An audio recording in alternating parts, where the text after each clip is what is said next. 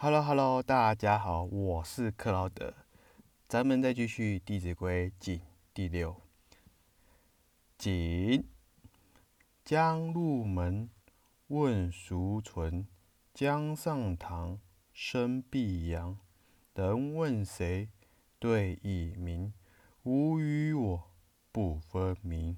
用人物，须明求。倘不问，即为偷。借人物，及时还。后有急，借不难。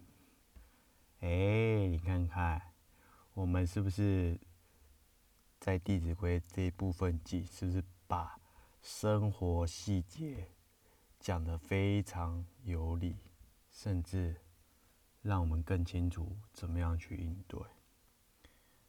其实，我们真的很庆幸。道祖宗真的留下这么宝贵的智慧给我们，身为中华儿女们，真是一大的福气。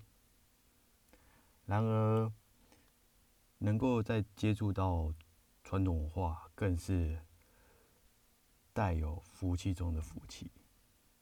怎么说呢？因为它让我们可以看到祖先很用心的一面。甚至祖先用他的智慧来教导我们做人做事的态度。所以，为什么我会很大力的推荐《弟子规》？在身旁听您的你，你是不是有感觉到它的魅力所在吧？因此，我也想告诉大家说：各位，《弟子规》。真的是我们人生的一个准则，也是我们的方向。不然的话，这世界太多人读完书就忘了课本在讲什么，老师在讲什么，通通都忘记。我也是，但是我当去看这本《弟子规》时候。